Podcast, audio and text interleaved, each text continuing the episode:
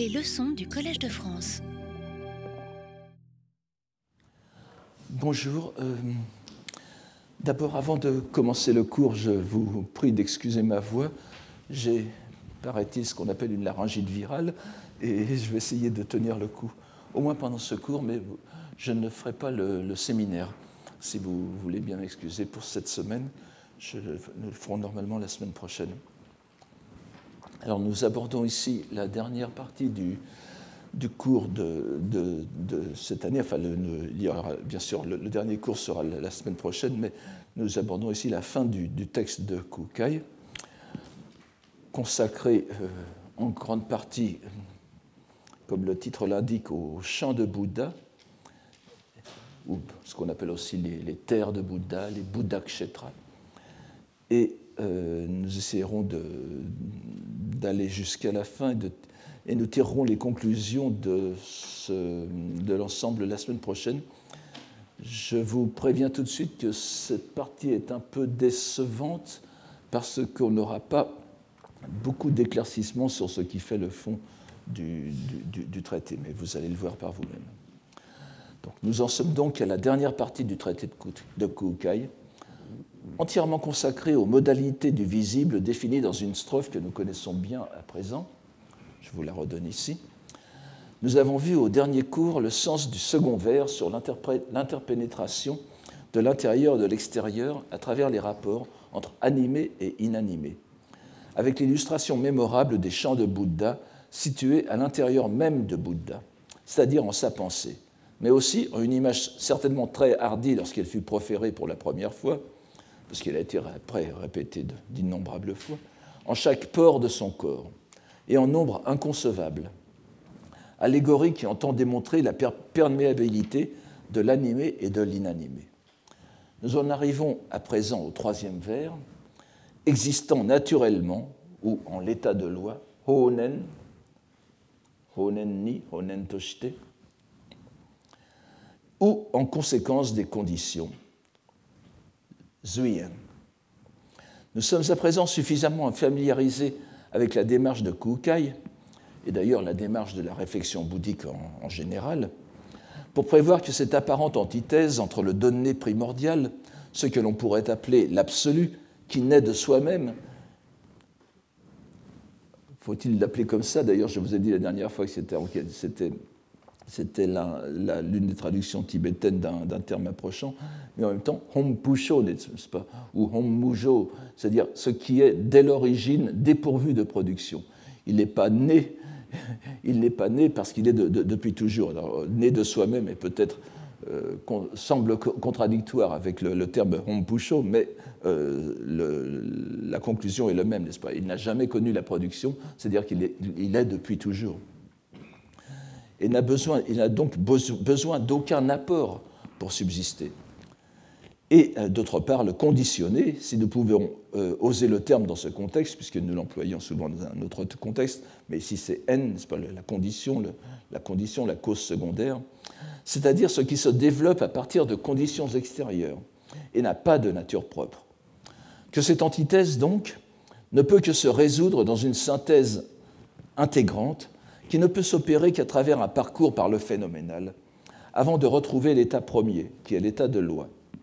Cette descente dans le phénoménal est parallèle à celle du Bouddha lui-même, dont les différents corps s'adaptent à chacune des dimensions et passent donc par les trois ou quatre stades que nous avons déjà vus. À partir du premier corps, le corps de loi en nature propre, Jisho Hoshin, qui relève donc pleinement de l'état de loi, jusqu'au corps de diffusion égale, Toru Torushin. Vous connaissez ces mots certainement très bien. Maintenant, je, je répète. Je vous les réécris ici. Jisho Hoshin.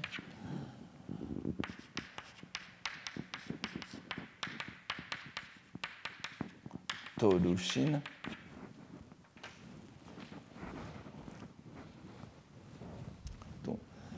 Ces corps que l'on peut qualifier d'inférieurs, parce qu'ils descendent de plus en plus profondément dans le phénoménal, sont pourtant tous appelés corps de loi, Hoshin, et ne manifestent donc aucune infériorité ontologique.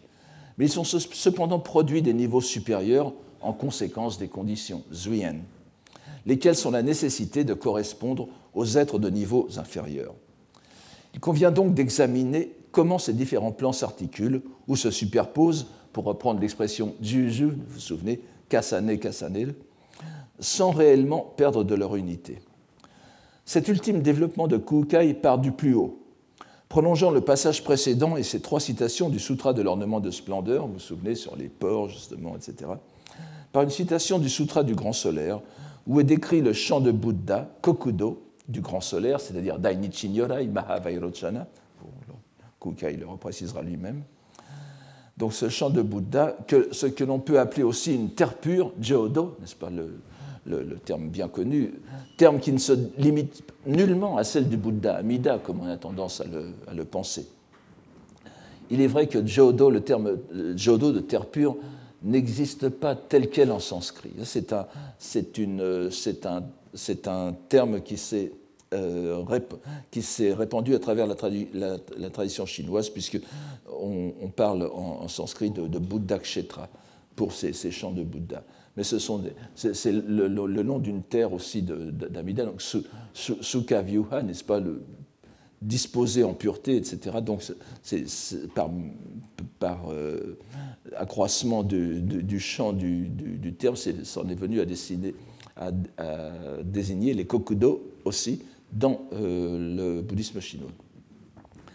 Ainsi que le disait la citation du Sutra de l'ornement fleuri, et comme le redit le passage que nous allons voir, ces chants sont ontologiquement liés à la méditation des Bouddhas. C'est tout le problème, comme vous allez le voir. Voyons tout d'abord ce texte assez long, pittoresque et grandiose à la fois. Alors je le coupe en deux parce qu'il est assez long. Je vous le lis d'abord. Il est dit dans le Sutra du Grand Solaire, le Dainichikyo, en ce temps-là, le vénéré du monde, Grand Solaire, entra dans un recueillement de suprême égalité, Samapatti. Aussitôt, le sol des champs de Bouddha se trouva alors aussi lisse que la paume de la main. Les cinq matières précieuses se trouvèrent amalgamées. L'eau aux huit vertus emplit tout de ses fragrances. Ce n'est pas de la publicité pour une eau minérale ici, mais ça ressemble beaucoup. Je ne vais pas vous, donner la liste des huit vertus de l'eau. Elle est douce, elle n'est pas calcaire, elle est, fraîche, euh, elle est légère, elle ne sent pas mauvais, etc. Donc, cette eau aux huit vertus emplit tout de ses fragrances les canards mandarins, la foule des, la foule des oiseaux plutôt, la multitude des oiseaux, une foule d'oiseaux, euh, canards mandarins, les oies, hérons, émirent des sons aussi mélodieux qu'élégants. Les fleurs de saison étalèrent leur splendeur. Les arbres aux essences mêlées s'alignèrent. D'innombrables instruments de musique jouèrent spontanément en harmonie. Leurs sons sublimes s'entendaient avec délectation. D'innombrables êtres d'éveil étaient sur leur trône, nés de l'esprit, en des palais et des chapelles, comme récompense de leur mérite.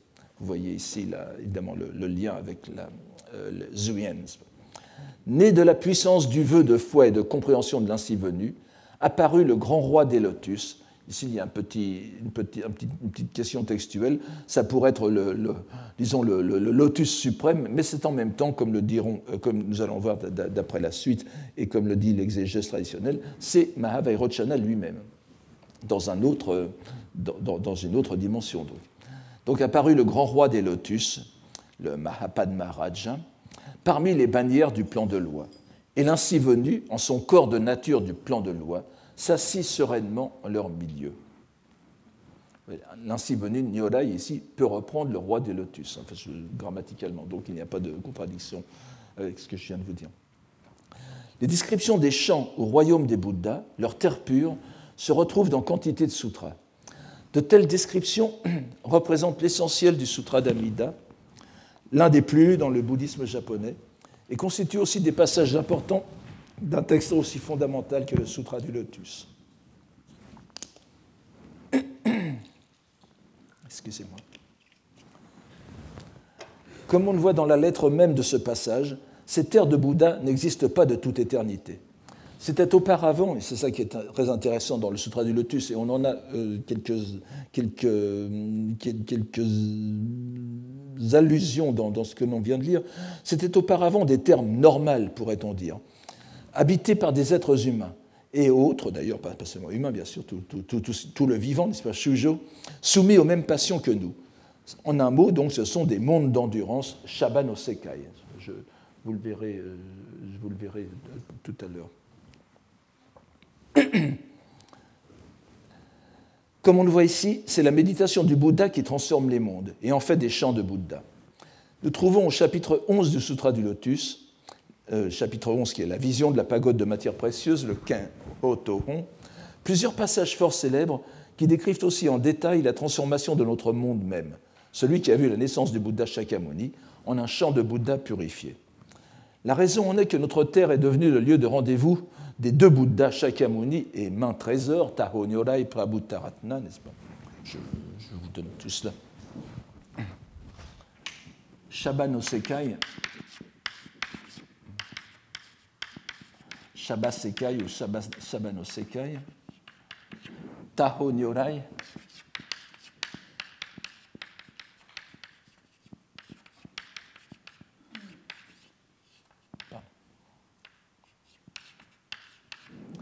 c'est sanskrit Prabhutaratna.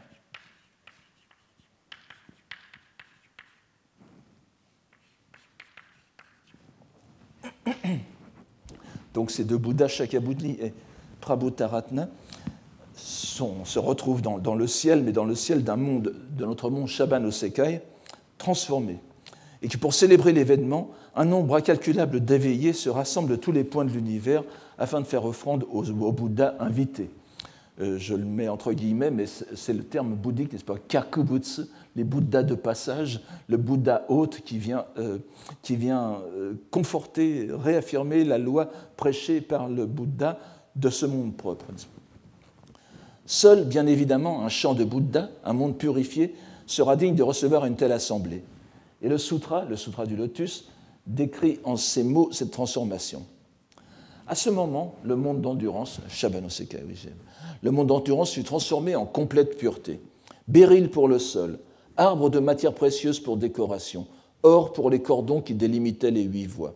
Il ne s'y trouvait plus ni village, ni bourg, ni ville, plus d'océan, ni de fleuve, de monts, ni de torrents, de forêts, ni de bosquets. Il y brûlait un encens grandement précieux. Partout des fleurs d'arbres corail en jonchaient le sol. De précieux treillis et courtines en recouvraient le dessus. Des clochettes de matière précieuse y étaient suspendues. Seuls étaient restés les êtres de cette assemblée. On avait déplacé les dieux et les hommes pour les installer en d'autres terres. Vous voyez, ils, faisaient euh, tâche dans une terre pure. Et donc, on voit bien ici le, fait que ces, terres pures sont les transformations de mondes ordinaires à l'origine. Évidemment, tout ça se passe dans les, pensées de Bouddha, vous me direz, donc ce n'est pas étonnant. Euh, retenez aussi que ces, Bouddhas qui viennent sont eux-mêmes des projections de Shakyamuni. D'autres passages du même chapitre élaborent cette description, l'étendant à des milliards de terres de Bouddha, afin de recevoir dignement les éveillés émanés de son corps, précision importante pour le passage qui nous intéresse ici. Il n'y a plus d'enfer, ni de démons affamés, ni aucune des six voies, hommes, dieux et hommes étant aussi délocalisés. On trouve ainsi exprimé dans le Sutra du Lotus la même idée que dans le Dainichi-kyo, le caractère instantané de cette métamorphose du monde. Ça va faire aussi, euh, c'est quelque chose que nous allons voir tout à l'heure, qui ne peut qu'accentuer la perception que nous en avons comme une création mentale. Il s'agit bien sûr d'une création mentale des éveillés, et en dernière instance, ici, de l'ainsi venu grand solaire, Dainichi Nyorai. Mais il nous faut passer par tous les degrés de l'être pour le comprendre. Nous allons voir que ce passage illustre pour Kukai ce qu'il avait décrit précédemment sur l'interpénétration de l'intérieur et de l'extérieur. La pluralité des éveillés dont il est question dans le Lotus nous invite à comprendre de même la pluralité des chants de Bouddha du Dainichi-kyo. Il s'agit des Bouddhas directement émanés de la pensée de Dainichi.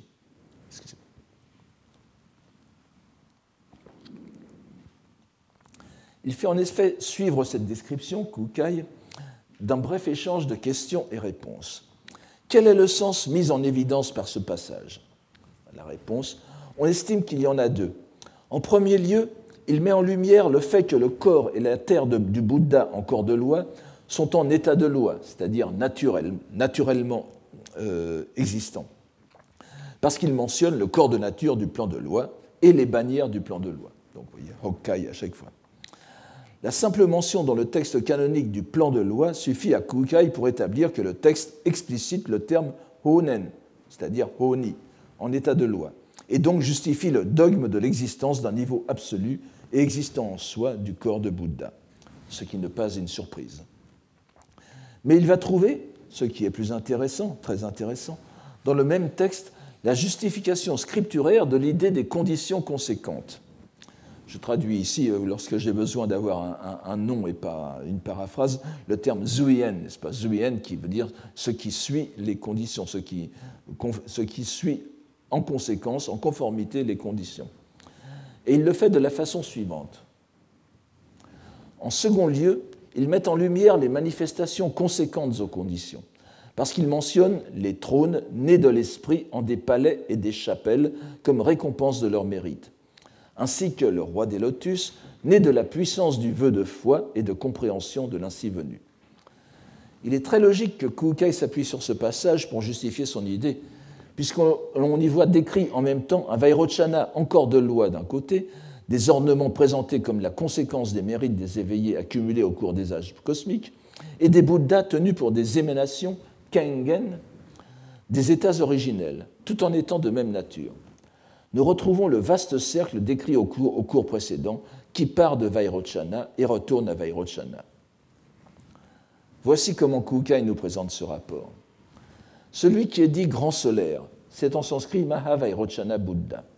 Le grand Bouddha Vairochana est l'ainsi venu en corps de loi. Les rétributions indirectes et directes du corps de loi étant constituées naturellement, honen, ou honi, euh, étant constituées naturellement, c'est-à-dire en état de loi, il est donc dit dans la strophe, il se trouve en état de loi. On pourrait tout aussi bien traduire par existant en état de loi ou existant naturellement. C'est bien évidemment le Bouddha primordial, considéré sous son aspect éternel. Le corps de loi, donc, qui est le premier de la série des quatre corps que Kukai entreprend de décrire brièvement dans les lignes qui suivent. Une courbe certes descendante, mais qui est appelée à remonter vers l'intégration ultime, ainsi que nous en sommes désormais prévenus grâce à tout ce qui précède. Après, ou au-dessous, si ces désignations locales et temporelles ont encore un sens, au-dessous du corps de loi, donc, vient le corps de rétribution, Hojin. Aussi bien, alors je ne, je ne vais pas, je n'ai pas le temps de m'expliquer ici sur la traduction de Moshi, le kundoku, n'est-ce pas, fait dire Moshiwa Iwaku. Je n'interviens pas pour l'instant, mais je, euh, permettez-moi de le traduire euh, comme ça pour l'instant. Aussi bien ce que l'on appelle Bouddha en corps de rétribution a aussi nom de vénéré grand solaire.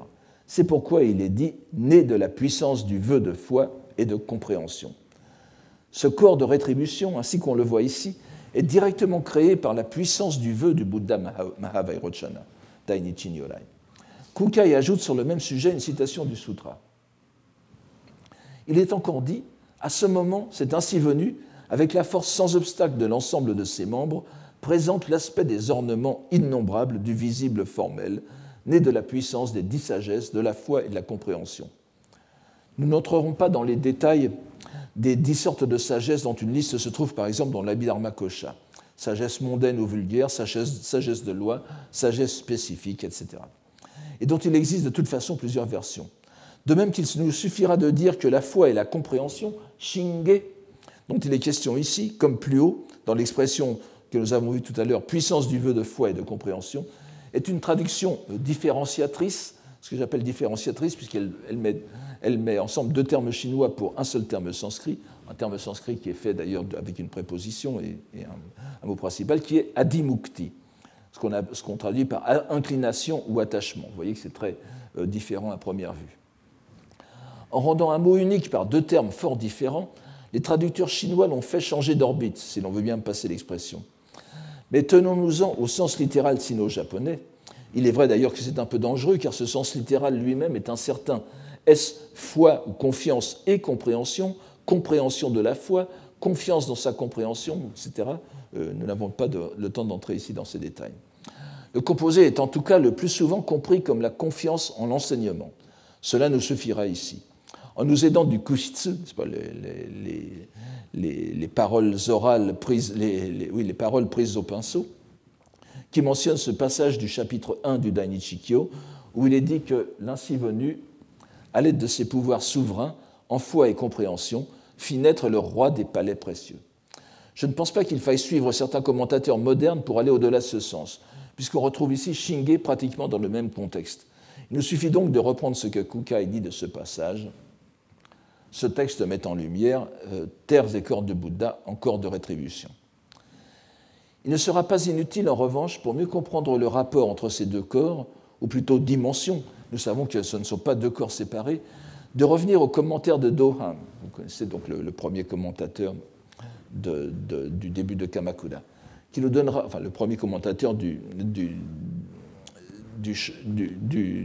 texte que, nous lisons en ce moment, n'est-ce pas, donc qui est le, le, le texte de, de, Kukai sur phonème, graphème et réalité. Je vous le rappelle à chaque fois. Donc, il, a écrit d'autres commentaires, mais ici c'est le, le premier commentaire sur ce texte qui nous donnera une idée des, réflexions que cette esquisse, cette esquisse des deux premiers corps de Bouddha a provoquées dans l'école. Tout d'abord, afin d'éclaircir le statut exact de ces chants de Bouddha, il donne un extrait assez long du commentaire de euh, Yixing Ichigyo qu'il me semble important de reproduire.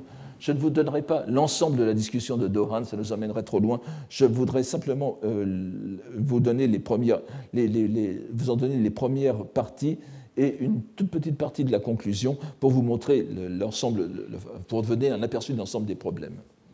Alors voici euh, l'extrait et les commentaires de Dora. Le sol aussi lisse que la paume de la main. Si l'on parle du pouvoir du point de vue du samadhi, de la concentration, c'est la possibilité de voir les ornements du champ de Bouddha en sa pureté. Le sol en est plat et uni. Il n'a plus pierre ni tesson, montagne ni sable et gravier. C'est donc le sens de pure pensée d'éveil.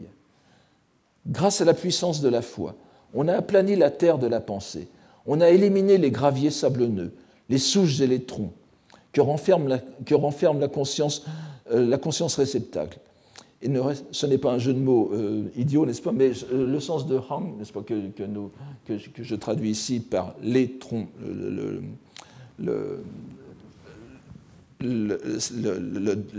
l'article pluriel, n'est-ce pas? Euh, hang donc est un, peu, bizarre, je ne trouve pas de sens satisfaisant. C'est manifestement une expansion du mot souche qui précède. Alors, donc, ces souches que, renferme la conscience réceptacle, donc on a éliminé les graviers sablonneux, les souches et les troncs que renferme la conscience réceptacle, et ne reste plus que la terre de nature substantielle, de la pure pensée d'éveil entièrement débarrassée. Si l'on peut aplanir et purifier cette terre, on peut alors réaliser l'assemblée de Bouddha c'est-à-dire le mandala de la matrice de grande compassion.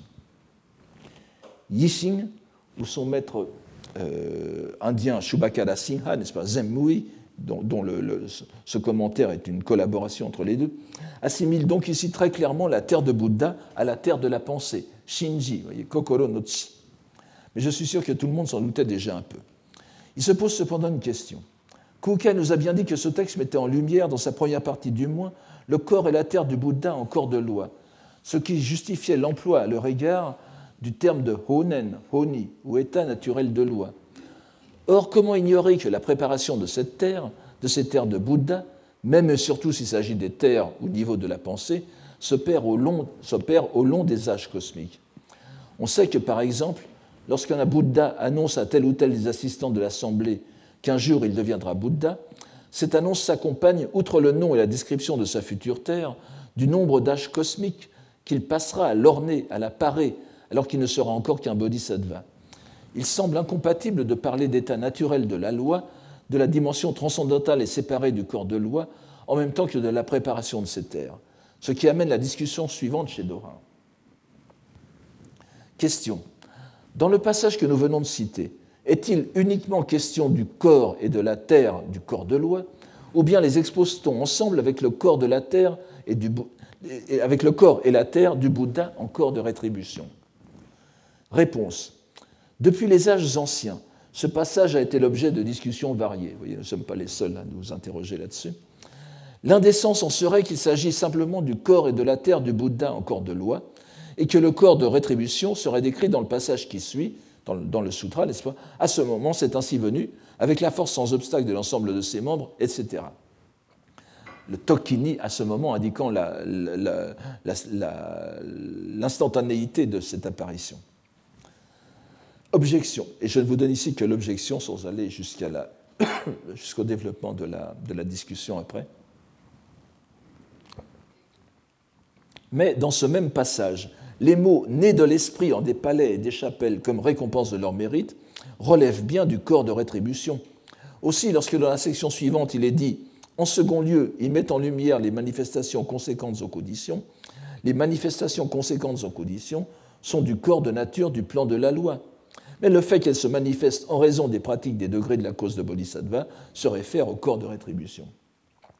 Ainsi donc, cette première partie de la discussion nous en montre les enjeux, qui sont des questions de bon sens, que nous pouvons nous poser aussi en lisant ce texte, non d'un point de vue de scoliaste, mais en considérant seulement sa cohérence interne. Je ne peux malheureusement pas prolonger ici l'examen de cette partie du commentaire de Dorin, mais je dirais seulement qu'il fait le tour des deux possibilités. Corps de loi seulement ou corps de rétribution inclus dans le même exposé à travers les différentes parties de la description de la terre pure du sutra, pour terminer avec les arbres des cinq matières précieuses et conclure par les mots. Les écoles, les écoles exotériques exposent les ornements des terres comme ceux du corps de fruition altruiste et soutiennent que le corps de fruition personnel, le corps de loi donc, est au-delà des marques ornementales. Il n'en va pas ainsi dans notre école, pour la raison que les aspects du visible relèvent du corps du plan de loi. Corps et terres de nature propre ont en plus les aspects du visible les ornements de nature propre du plan de loi. Nous retrouvons constamment répété l'idée selon laquelle les conceptions de ce que nous pourrions appeler la procession de l'être, c'est-à-dire des corps de Bouddha, diffèrent radicalement entre les écoles exotériques et l'ésotérique. Les premières instituant une, séparation entre l'ineffabilité de la dimension suprême qui est le plan de loi, les secondes insistant sur la continuité ontologique entre tous les niveaux. Nous voyons aussi que dans ces niveaux suprêmes que sont ceux du corps de loi et du corps de rétribution, il est très difficile de faire le départ entre les deux, ainsi que le montrent certains détails de la nomenclature, notamment les noms de corps de fruition personnels et corps de fruition altruiste que nous avons vus plus haut, Jiju Yushin et Taju Yushin. Les, deux niveaux qui suivent sont relativement plus faciles à concevoir. Voyons d'abord ce que Kukai nous, nous dit du corps d'adaptation. Ici, O Keshin. Ils sont plus faciles à concevoir, mais vous verrez que l'articulation, là aussi, pose problème. J'essaierai d'y répondre tant bien que mal, parce que euh, c'est suggéré par les commentateurs, mais euh, pas éclairci. Je ne sais pas si je l'éclaircirai. Aussi bien, ce que l'on appelle Bouddha en corps d'adaptation peut avoir le, sens, le nom de vénéré grand solaire c'est parce que la clarté de son corps d'adaptation éclaire l'universalité des domaines d'existence ou des plans de loi qu'il a obtenu ce nom. Aussi est-il dit dans le Sutra de l'ornement de splendeur, il est appelé soit Shakyamuni, soit Vairochana. Et il est dit dans le Sutra du Grand Solaire, au cours d'innombrables centaines de milliers de Nayuta de Koti d'âge cosmique, ça fait beaucoup. Hein, je ne vous dis pas, ce sont des, ce sont des termes traduits, euh, translittérés en chinois pour indiquer des nombres immenses de l'arithmétique et des mathématiques sanskrites. Donc ça fait des milliards de milliards. En un corps qui a cru, de par les mérites des six excellences ou grandes vertus, Rokudo, cela met en lumière les terres et les corps constitués par les pratiques et le vœu de Bouddha en corps d'adaptation. Le domaine d'opération du corps d'adaptation, on l'aura compris, ce sont des mondes comme le nôtre, qui a connu l'apparition d'un éveillé du nom de Shakyamuni, en principe spécifique à notre monde, bien que le Sutra du Lotus lui-même évoque des Bouddhas de même nom qui se sont succédés au cours des âges.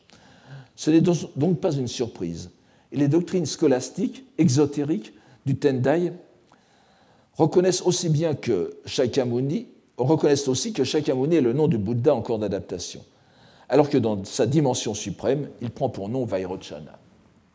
Et je vous rappelle, ce n'est pas la version ésotérique du Tendai, le Taimitsu, c'est dans le, le Kengyo, n'est-ce pas, l'enseignement euh, exotérique. Ici, on abrège une citation du Sutra de l'ornement de splendeur qui présente en réalité une palette bien plus variée des dix noms et épithètes de Bouddha, de dix noms d'abord, quand il apparaît euh, dans le monde de l'endurance, Shabasekai. On, trouve par exemple la traduction chinoise de Siddhartha, je vous épargne tout ça, Isagi Joju, on l'appelle aussi pleine lune, des mérites, Mangetsu, rugissement de lion, Shishigu, etc. Le sutra ajoute qu'il y en a encore dix mille, ce qui permet aux êtres d'en avoir chacun une connaissance et une vision particulière. Chiken. Euh, je, vous ai parlé la dernière fois du, nom, du terme de chiken, et vous voyez qu'ici, c'est bien le. Chiken est en principe une prérogative du Bouddha, mais ainsi qu'on le voit ici, elle est conférée aux êtres, n'est-ce pas le, savoir et la vision. Bouddha Prajna, Jnana Darshana. Le corps d'adaptation et de transformation est donc le niveau d'être du Bouddha qui opère universellement dans nos mondes. C'est ce corps d'adaptation qui est le Bouddha tel qu'il est généralement conçu par les croyants, le Bouddha que l'on appelle historique, mais dont l'histoire, pour relevant qu'elle soit du phénoménal, dépasse bien sûr par la longueur l'imagination humaine. C'est de ce corps qu'il est dit que, pour l'obtenir, le Bodhisattva doit pratiquer pendant trois âges cosmiques incalculables les six grandes vertus de don, de discipline, de patience, de zèle, de méditation, de sagesse, passant les 100 derniers âges cosmiques à pratiquer pour acquérir les attributs du corps de Bouddha. Bien qu'il soit parfois délicat de tenter de mettre en parallèle les enseignements des deux sutras, de deux sutras d'ailleurs, pas seulement de ces deux-ci, ne serait-ce que parce qu'à l'origine ils proviennent en Inde même de milieux et d'époques très différents les uns des autres, et qu'ils répondent chacun à des préoccupations doctrinales incompatibles, il est cependant tentant de le faire. Nous pourrions même dire que c'est indispensable, puisque ces sutras étaient lus en même temps, non seulement par les moines, mais par les lettrés de l'époque de Heer. Or, nous savons, par la révélation du Sutra du Lotus, que les étapes les plus marquantes du Bouddha en cours d'adaptation, en particulier la scène grandiose de l'entrée dans le nirvana, que nous connaissons tous, n'est-ce pas, n'est qu'une mise en scène, une montrance, conçue comme expédient salvifique par le Bouddha lui-même, afin de montrer aux êtres la possibilité pour eux d'atteindre un jour eux-mêmes l'éveil et d'entrer à leur tour en nirvana. Il ne s'agissait aucunement d'un événement en soi, d'une vraie réalisation par le Bouddha Shakyamuni du stade final de sa pratique. Il était en réalité déjà entré en nirvana en une époque immensément lointaine, si lointaine même qu'on pourrait presque soutenir qu'il demeure en nirvana de toute éternité. Et d'ailleurs, que donc, comme vous le savez, il n'entre pas, en nirvana, il ne quitte même pas le monde, puisque le, Sutra du Lotus le dit, et c'est repris après constamment par les poèmes, il se cache. C'est ce que nous allons voir tout à l'heure, le mot, le mot caché, n'est-ce pas, indique bien, indique bien cet aspect de, cet aspect d'adaptation aux conditions, il demeure toujours sur le, pic, le, mont des aigles, n'est-ce pas, le Washinoyama, pour euh, prêcher éternellement la, loi. Il est simplement caché à nos yeux pour montrer qu'on peut entrer en nirvana. Donc il, serait donc dogmatiquement vraisemblable de considérer que le Shakyamuni historique est encore d'adaptation inférieure ou supérieure d'Etsuojin et Shoojin. Ce sont des, termes du, du Tendai, n'est-ce pas, que je peux vous donner. Nous l'avons peut-être déjà vu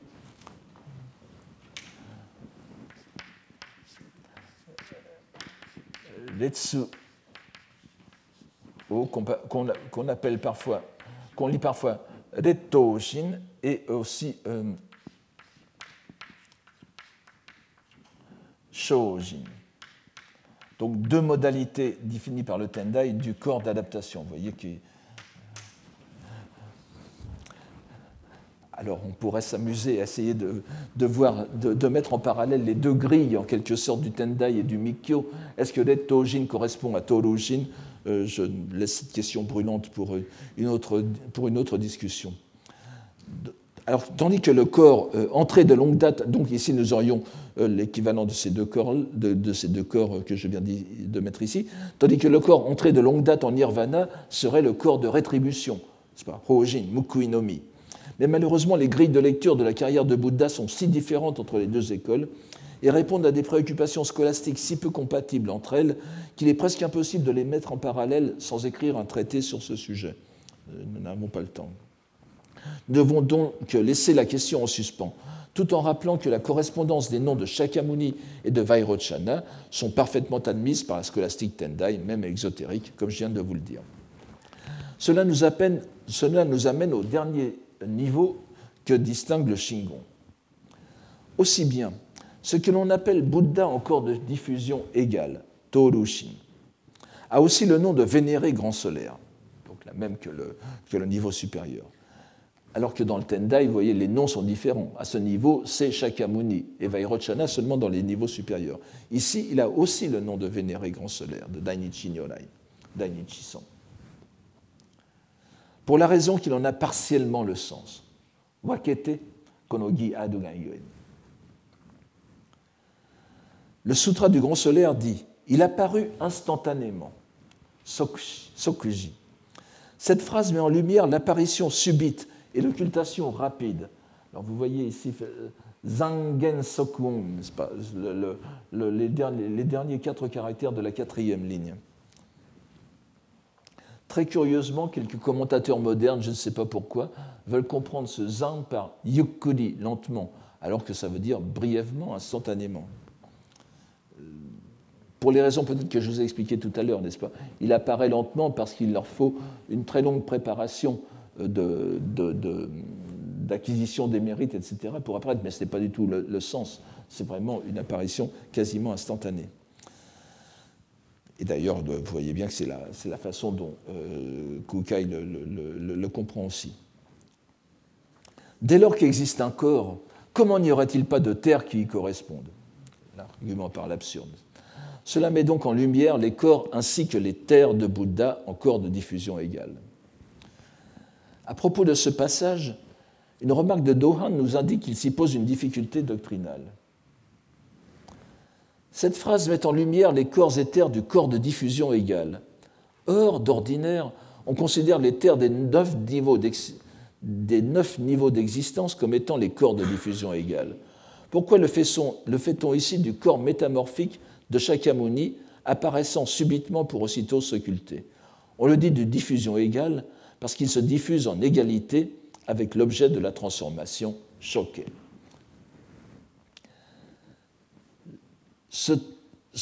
vous, voyez, voyez quel, est, le problème et, enfin, Il, n'est pas explicitement dit ici, mais on peut le, voir derrière. Dans, dans le tsuneni, n'est-ce pas D'ordinaire, ce qui n'est pas du niveau suprême, du corps de loi, est considéré comme étant de diffusion égale, corps de diffusion égale, parce qu'il est à chaque fois adapté à chaque niveau d'existence. Mais euh, donc au niveau, et, n'oubliez pas les neuf niveaux d'existence, euh, si on le prend par le, plus haut, n'est-ce pas, ça commence par les, donc le, dixième, c'est les Bouddhas, et ensuite nous avons les Bodhisattvas, les Bouddhas pour soi et les auditeurs. C'est-à-dire ce sont des niveaux très élevés pour lesquels on n'aurait en principe pas besoin de ces apparitions instantanées euh, que sont considérés euh, comme être les, les Torushin. Alors, le, et ça, semble pour, euh, ça semble pour, pour Dohan, donc, enfin, ou au moins ceux dont Dohan se fait le porte-parole, ça semble incompatible avec le fait qu'ici on, on mette Torushin en dessous du corps de, en, dessous du corps d'adaptation, Okejin, n'est-ce pas? Et, mais on voit, on voit bien que là, ici, alors c'est une, une, adaptation, une euh, solution que je proposerai presque, mais le fait que ce soit considéré comme euh, des euh, apparitions, vous voyez qu'il reprend Zanken Sokuan, qui est à peu près la même chose que tout à l'heure, n'est-ce pas? C'est-à-dire apparaissant provisoirement, la fin de la troisième ligne, apparaissant subitement et pour disparaître tout aussi rapidement, ce n'est pas seulement une sorte de condensé de la carrière de Shakyamuni dans le cadre de sa vie humaine, mais ça, il me semble que ça parle des apparitions ad hoc du Bouddha. C'est-à-dire qu'il peut, euh, dans le cadre de sa vie humaine, il peut apparaître, et comme c'est souvent le cas, il peut apparaître euh, à telle ou telle personne, sous tel ou tel trait, euh, dans, dans, tel ou tel contexte, et c'est exactement ça. Ça correspondrait, alors qu'il est toujours évidemment en train de prêcher sur le mont euh, des Aigles. Cela correspondrait, après, alors là je, m'avance un peu, mais je, ne tiens pas non plus à, lancer une, querelle doctrinale, pas? Mais ces Tolujin, Tolujin ici, ont l'air tout à fait synonymes de ce qu'on appelle les Bunjin, c'est-à-dire les corps, les corps d'émanation, c'est-à-dire les, corps de division littéralement. Lorsque un Bouddha euh, est dans le, monde, il peut apparaître évidemment parce que c'est le Bouddha dans, euh, n'importe quel endroit de, ce monde et même dans, d'autres mondes par ailleurs. Et euh, c'est disons, ces, ces, émanations, oui, c'est, c'est presque des, hologrammes, n'est-ce pas, du Bouddha qui se, qui, apparaissent, alors exactement conformément à ces, quatre mots, n'est-ce pas? Ils apparaissent instantanément pour se, cacher, se dissimuler tout aussi rapidement, correspond à cela. C'est-à-dire que nous avons. Euh, donc, ça serait à ce moment-là bien compris dans le cadre des Okeshin, dans les, corps d'émanation. Vous avez, à travers les, émanations, vous avez ces corps de division, ces, ces entités de, excusez-moi, à travers, dans le cadre du corps d'adaptation, vous avez ces euh, corps d'émanation que seraient les. Et évidemment, alors cela nous, engagerait à. Euh, il y a deux sens possibles au sens de. à n'est-ce pas, Hitoshi. Il est égal au corps de, dont il est l'émanation dans ce monde, horizontalement en quelque sorte, et en même temps, il est égal, comme je l'avais dit déjà plusieurs fois, il est égal aux autres niveaux de ce corps, puisque la substance est la même. Alors voilà, c'est un, un, Bon, je sais bien que ça n'empêchera personne de dormir, mais ça peut être une, réponse à, cette, à, cette, à, cette, objection. Donc, je, vous le répète ici, ce dernier terme peut désigner aussi bien le corps de transformation, aussi les terres même, ne l'oublions pas, qui sont l'objet de l'opération de transformation des Bouddhas et des Bodhisattvas aussi, d'ailleurs, que les êtres essentiellement humains qui sont l'objet de l'entreprise de conversion. conversion euh, quand je dis ce, dernier terme, c'est choqué, Vous voyez le, mot que vous avez à la fin, choqué, qui peut désigner donc tout ce qui est l'objet de transformation, alors que ce soit les êtres ou la terre, et aussi les, corps et les terres, et aussi les êtres qui sont l'objet de l'entreprise de conversion Kyoke, Oshiete, des éveillés. Les êtres et bien sûr le monde qu'ils habitent, des terres donc, qui ont vocation à devenir un jour terre de Bouddha. Cela peut sans doute répondre partiellement à la question qui est posée par Dohan. Par ailleurs, le Kuhitsu de Goho et Kembo donne une explication assez claire à propos du caractère de brièveté. C'est bien ça. Non, je, ne voulais pas donner ici. Donc il donne une explication assez claire à propos du caractère de brièveté de l'apparition et de l'occultation, qui doit s'entendre, alors peut-être du nirvana, si on prend dans l'autre sens, des Bouddhas dans cette dimension, en soulignant que le corps précédent, le corps d'adaptation donc, garde toutes ces caractéristiques à travers les huit étapes de la, de bouddhéité, ce qu'on appelle le Hasso Jobutsu, n'est-ce pas? Les huit étapes de la, alors je, ne peux pas entrer ici dans les détails, mais euh, on aura compris que ça, enfin ceux qui connaissent un peu de bouddhisme ont compris aussi que ça entrait dans la discussion.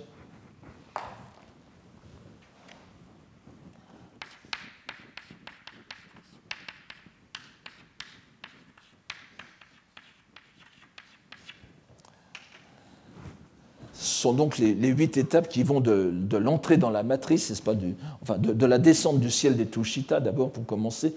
enfin, il y, a, plusieurs nomenclatures, mais soit l'entrée dans la matrice donc de la, mer de Bouddha, de Maya, donc, soit la descente du, ciel des Tushita, et jusqu'à l'entrée dans le Nirvana, n'est-ce pas Donc, euh, alors, selon Goho, donc, le, le, le Bouddha d'adaptation garde toutes ces caractéristiques à travers les huit étapes de la bouddhéité, de l'entrée dans la matrice jusqu'à la disparition en nirvana, alors que cette dimension de la diffusion égale concerne la manifestation des aspects des six voies de façon adaptée aux facultés des êtres, insistant ainsi sur leur caractère momentané. Alors, vous voyez que si, l'on suit cette, exégèse, le on, le, caché, n'est pas forcément le nirvana, c'est simplement l'apparition et la disparition de toute manifestation adaptée au siwa, l'okudo, dans tel ou tel monde. Ça, correspond à peu près à ce que je viens de, vous dire pour les bunjin. Ça, correspond tout à fait aux bunjin dans d'autres écoles bouddhiques. Nous voyons ainsi qu'il y a une certaine divergence, voire de franches contradictions entre les commentateurs anciens, en l'occurrence ici Goho et Dorin, ce qui est normal si l'on tient compte de la complexité de la question. Ajoutons qu'à propos du même passage, le Kushitsu esquisse une brève comparaison avec les doctrines du Tendai, dont l'examen nous mènerait trop loin, alors que nous devons revenir à la suite de l'exposé de Kukai, dans cette toute dernière partie où il va examiner les rapports entre les corps, les terres et les deux prédicats que sont le naturel et les conditions conséquentes. Les terres de rétribution indirectes et directes exposées plus haut, dit Kukai donc, communiquent parallèlement, Narabini, avec les quatre sortes de corps. Nous comprenons d'emblée que cette affirmation ne peut être comprise telle qu'elle au pied de la lettre, puisque nous avons suffisamment vu que seule la première dimension, celle du corps de loi, pouvait être dite existant en nature, et donc séparée des conditions conséquentes. Nous avons certes compris dans les derniers, cours que les rétributions directes et indirectes pouvaient alterner leur nature même, dans la mesure où elles étaient présentes dans la pensée de Bouddha.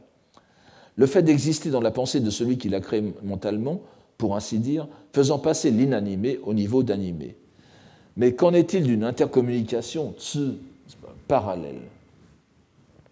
Kukai l'explique ainsi. Selon le sens vertical, ils existent, corps éthers, comme grands ou petits, grossiers ou subtils. Selon le sens horizontal, égaux en égalité, ils sont un. Vous voyez qu'il suffit toujours de savoir euh, ce que l'on entend par horizontal ou vertical. Dohan se fonde sur Kukai lui-même pour expliquer que le sens horizontal désigne le bienfait pour soi-même, Jiri, j'espère que vous vous en souvenez, euh, qui est la dimension de fruition personnelle du Bouddha, Jizuyu, que l'on pourrait comparer à un trou noir d'où ne s'échappe ni lumière ni compassion, parfaitement inconnaissable à l'esprit humain. Mais ce serait sans compter l'autre dimension qui lui est concomitante, n'est-ce pas, le narabini, celle du bienfait à autrui, rita, qui est orientée vers les êtres. Si bien que Raiyu, l'autre commentateur de la fin de Kamakura, peut ajouter que le corps de nature propre, Jijoshin, est l'état de bénéfice pour soi qui est agent de l'adjuvance, kaji, n'est-ce pas, no kaji, tandis que les trois autres corps sont des corps de bénéfice pour autrui, mis en acte pour l'adjuvance. Je ne pense pas que je vous ai je, ne vous ai pas donné la citation. Ils ont les deux sens l'un par rapport à l'autre. C'est à peu de choses près l'idée de Kukai lorsqu'il écrit ensuite De tels corps et terres comportent parallèlement les deux sens état de loi et d'état de, de loi et de conséquence des conditions. C'est pourquoi il est dit dans la strophe existant en état de loi ou en conséquence des conditions.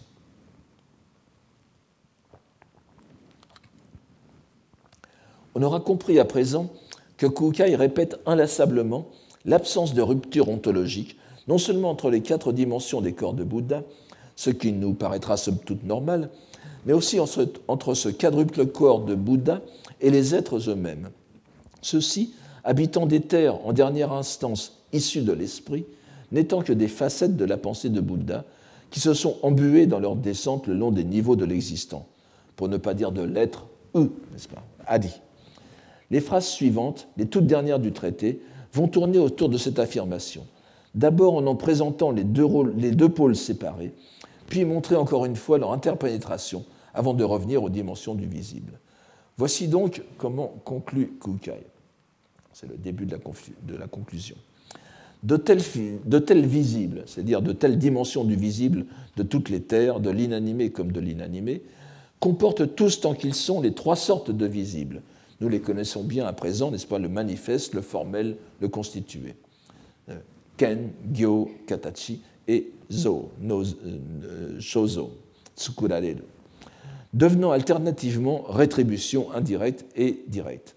Cela serait, alors l'exégèse selon le point de vue extrême de l'éveillé, n'est-ce pas, le, les, deux, extrémités d'une ligne.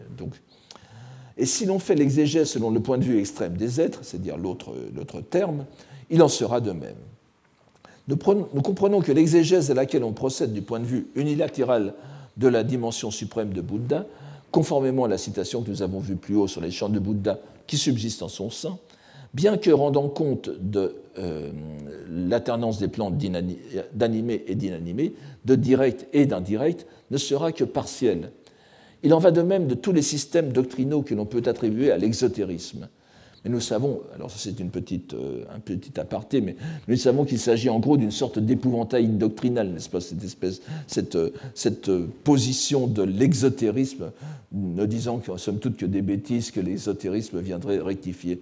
Puisque des écoles comme le Hosso et le Tendai ne, se laisseraient pas aller à de telles simplifications cette bonne guerre, vous savez, dans le bouddhisme japonais, comme d'ailleurs dans, beaucoup d'autres d'autres traditions, euh, non seulement spirituelles, intellectuelles, philosophiques et politiques euh, aussi, c'est de faire dire à l'adversaire ce qu'ils ne disent pas. Et à l'intérieur même d'une école comme le Tendai, le Tendai s'est scindé en plusieurs groupes, comme le Shingon aussi, et chaque groupe prétend à l'autre des euh, positions très faciles à démonter, d'autant plus faciles à démonter que l'autre ne les a jamais soutenues. Donc ici, nous en sommes un peu dans la même situation la dimension des êtres est tout entière dominée par l'apport des conditions, par la chronologie linéaire des pratiques au fil d'âge cosmique infini. Il est cependant possible de les considérer eux aussi sous le double point de vue absolu et relatif, ainsi que l'écrit Kukai. Si l'on dit que les êtres ont aussi le corps de loi en éveil originel, ils sont égaux au Bouddha. C'est quand même une affirmation assez euh, euh, assez, euh, assez forte, quelle que soit la façon dont on traduise le Moshikuwa Iwaku, n'est-ce pas? Moshiwa Iwaku du début, aussi bien les êtres, etc. Ça ne change pas le sens. Leurs corps et leurs terres, ces corps qu'ils animent, ces terres qu'ils habitent, n'existent que dans le seul état de loi, et il n'y a pas d'autre état. Dans le même temps, continue Kukai, les corps des trois mondes et des six voies, ainsi que les terres qui y correspondent, existent en conséquence des conditions de l'acte. C'est ce que l'on appelle la conséquence des conditions des êtres. Alors ici, euh, euh, faites bien attention, ce sont les trois mondes, n'est-ce pas? C'est-à-dire le, monde du désir, le monde de la forme et de l'absence de, de, forme. Vous verrez tout à l'heure trois autres sortes de mondes légèrement différents. Je suis désolé, c'est ainsi que fonctionne le bouddhisme. Je ne peux pas le changer pour le rendre euh, plus simple mais il faut faire la différence. Ici, nous avons Sankai, et nous aurons tout à l'heure Sanshukai, ou Sanshu no Sekai. C'est euh, tout à fait différent l'un de l'autre. Donc, euh, ils existent en conséquence des conditions de l'acte. Bon, ça, ça ne surprend personne. Et c'est ce qu'on appelle la conséquence des conditions des êtres? Nous retrouvons ici l'absolu refus de trancher entre les deux facettes, donc ce refus infiniment répété. Mais Kukai introduit une notion essentielle pour le développement de la pensée bouddhique japonaise, celle de l'éveil originel, hongaku, terme donc, que nous voyons apparaître, apparaître ici, n'est-ce pas? Euh, C'est à, la première ligne de la première citation. Ceux d'entre vous qui se sont intéressés à l'histoire du bouddhisme japonais savent quel rôle y a joué ce que l'on appelle souvent d'un terme moderne le Hongaku Shiso, ou théorie de l'éveil originel. Ils savent aussi probablement que ce gi, ce dogme, est né en Chine, dans le traité fondamental qui est le traité de la production de la foi dans le grand véhicule, Daijo Kishinnon. J'aurais tout le monde connaît ce texte sans doute, mais je. Donc, le. Daijo Kishinon, dont nous avons une très bonne traduction en français maintenant euh, faite par Frédéric Girard. Le, la traduction, euh, le, titre sanskrit, mais euh, alors j'allais dire original, mais je vais vous expliquer que c'est justement pas un texte sanskrit. donc c'est le Mahayana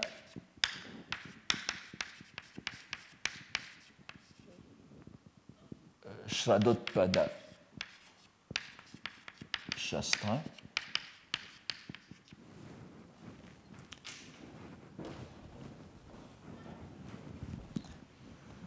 Ce traité de la production de foi dans le grand véhicule, attribué, à l'antique docteur indien Ashwagosha, euh, en, en, japonais, en sino-japonais, Memyo, Maming,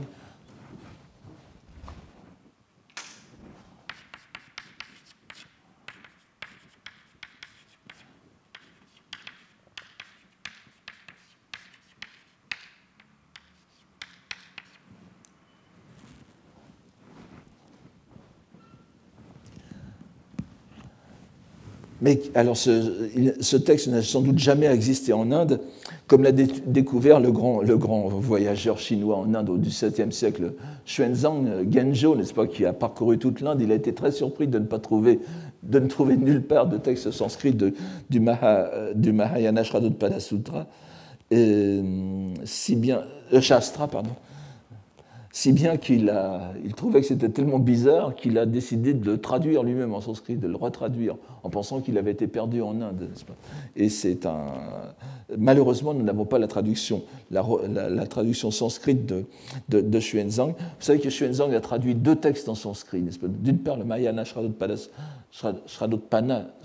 Shastra, et euh, l'autre, c'est le Tao Te Ching, le, livre de la, de, la, voie de la vertu de Lao Tzu, euh, dont il aurait fait aussi euh, une version sanscrite.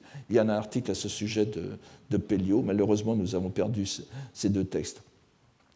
Alors ce texte, donc, étroitement relié à l'idée de réceptacle de l'ainsi venu, Nyoraizo, donc, qui est là aussi quelque chose de tout à fait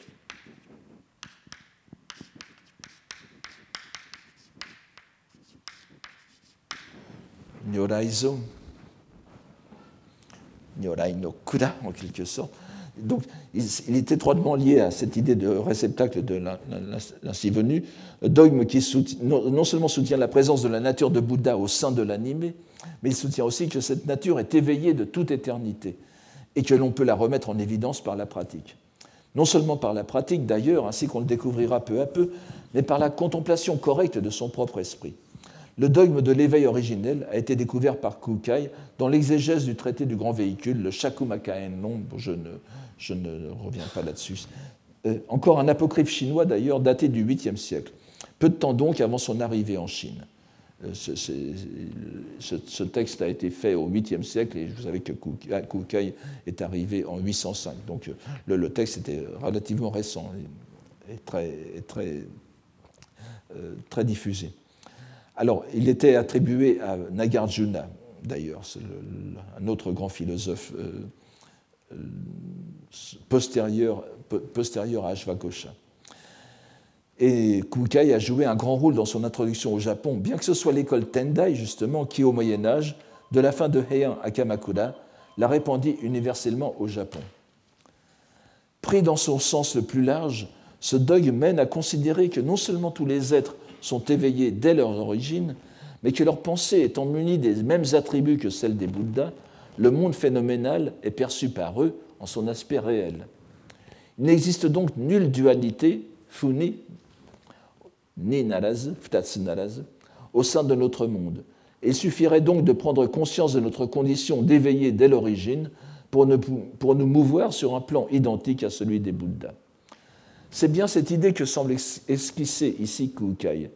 Et il va l'illustrer par un exemple qui évoque encore une fois les perceptions synesthésiques pré-claudéliennes dont nous avions euh, parlé la dernière fois, n'est-ce pas, à propos de l'œil écoute, n'est-ce pas euh, Donc, que nous avions vu esquisser par Dorin. Voici ce que dit euh, ici Kukai. Il est encore dit dans le Sutra du Grand Solaire il tint ce plan d'existence, du verbe teindre, il tint ce plan d'existence des êtres par la saveur du plan de loi. Saveur a le sens de couleur, comme dans l'expression saveur de rouge foncé, kashaya, kesa. C'est une sorte de, de rouge foncé. C'est un terme sanskrit inscrit tel quel. Cela met encore en lumière le visible en tant qu'état de loi. Ce n'est pas tant l'interversion des perceptions euh, sensorielles qui est ici mise en avant que le fait que le plan de loi est une couleur, ce qui fait dire à Dohan, citant un commentaire, qu'il s'agit de la couleur du mandala, où se trouvent les êtres de cette dimension d'existence. D'ailleurs, cette, euh, citation, cette citation me permet de résoudre un petit problème de compréhension d'un poème de Jien que nous n'avons sans doute pas vu, donc Jien qui est de, l'époque de, Dohan, je vous le rappelle, mais ici nous, sommes chez Kukai et Jien, a, lu beaucoup de choses. Et vous voyez que euh, dans, ce, dans ce petit poème, Kyo no sarani amaneku sosogu, ame no minabito goto ni kokoro ni zosumu. Alors, au ciel d'aujourd'hui, pardonnez cette milliardisme, c'est pour faire euh, euh, un verbe.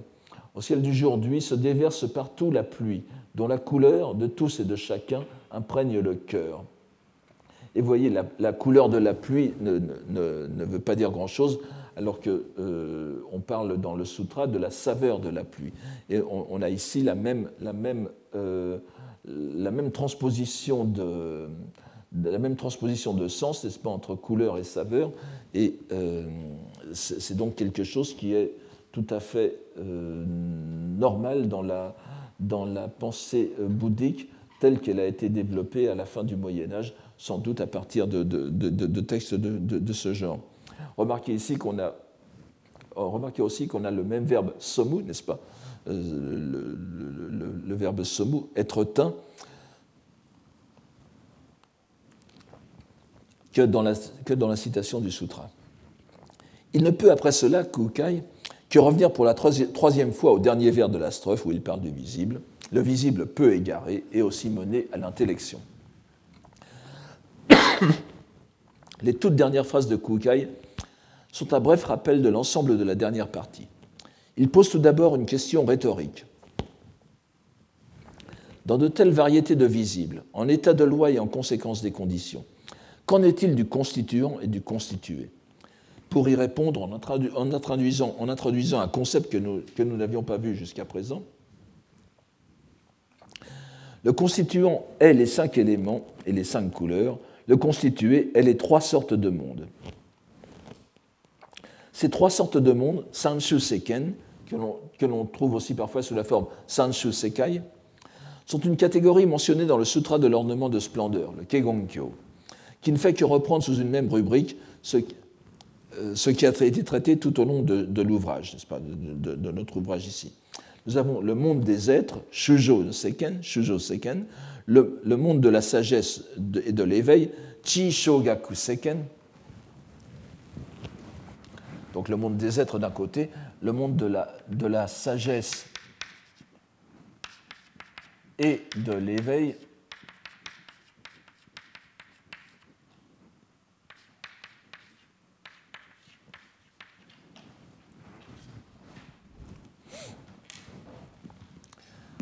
donc qui représente les deux grandes catégories de l'animé, d'une part, tandis que le monde réceptacle, ki no seken, Utsuwa no seken, est le monde de l'inanimé. Nous retrouvons ici ce qui a été dit sur la constitution du visible manifeste en l'espèce, à partir des cinq éléments et des cinq couleurs, le visible étant divisé en trois mondes. Les deux dernières phrases sont une brève reprise de l'ensemble. Ces trois sortes de mondes comportent une infinité de distinctions lesquels constituent les graphèmes en état de loi et en conséquence des conditions. En répétant ainsi à la fin de son opuscule l'existence des graphèmes à tous les niveaux du monde, animés, celui des êtres, comme des Bouddhas, et inanimés, Kukai nous invite à revenir au centre de son propos, le rapport entre phonème, graphème et réalité. On ne peut cependant que se sentir insatisfait de cette fin un peu abrupte, qui pose la question de savoir si l'ouvrage nous a été bien préservé dans son intégralité. D'autant plus que ce que l'on pourrait appeler le colophon ou l'excipit. Ici se termine l'exégèse du passage sur la poussière du visible, Ce n'est pas le traité, n'est-ce pas? Ce n'est pas le Shoji Jisogi qui est donné euh, ici, mais simplement la, partie sur le visible, Shikijin, donne à penser que ce n'est pas l'ouvrage qui se termine, mais seulement la partie sur l'objet sensoriel du visible, et qu'il manque donc au moins les cinq autres poussières. Si nous avons, après la lecture de ces pages, une bonne idée de ce que sont pour Kukai les phonèmes et les graphèmes, il semble certain que leur aspect réel, Jisso, n'a pas été traité en profondeur, ni d'ailleurs l'ensemble des graphèmes, puisque nous le voyons, nous n'avons que ceux du visible. Kukai se proposait-il de le faire plus tard? Nous avons cependant déjà plusieurs indications qui nous permettent de comprendre ce qu'il envisageait d'en dire. Quoi qu'il en soit, nous sommes arrivés au terme de cet opuscule, dont la lecture n'est certes pas facile, mais dont l'importance dans l'histoire de la pensée bouddhique japonaise ne saurait être ignorée, ainsi qu'en témoigne l'abondance des commentaires. Nous avons choisi de le lire intégralement, afin de n'en laisser aucun recoin dans l'ombre, ce qui arrive souvent lorsque l'on décide de ne présenter que les passages les plus célèbres que l'on trouve repris dans les anthologies et les études. La simple sélection de ce qui attire immédiatement l'attention du lecteur moderne est à mon avis une méthode dangereuse, car elle nous amène à ignorer la complexité et la non-linéarité de la pensée bouddhique japonaise, dont vous avez peut-être eu une idée tout au long de ces cours. Nous essayerons au prochain cours, qui sera le dernier, de tirer quelques conclusions de cette lecture, selon la perspective que nous avons choisie, et de voir quel effet a pu avoir le traité de Kukai sur la conscience que les Japonais ont eue de leur langue. Je vous remercie de votre attention. Retrouvez tous les contenus du Collège de France sur www.colège-2-france.fr.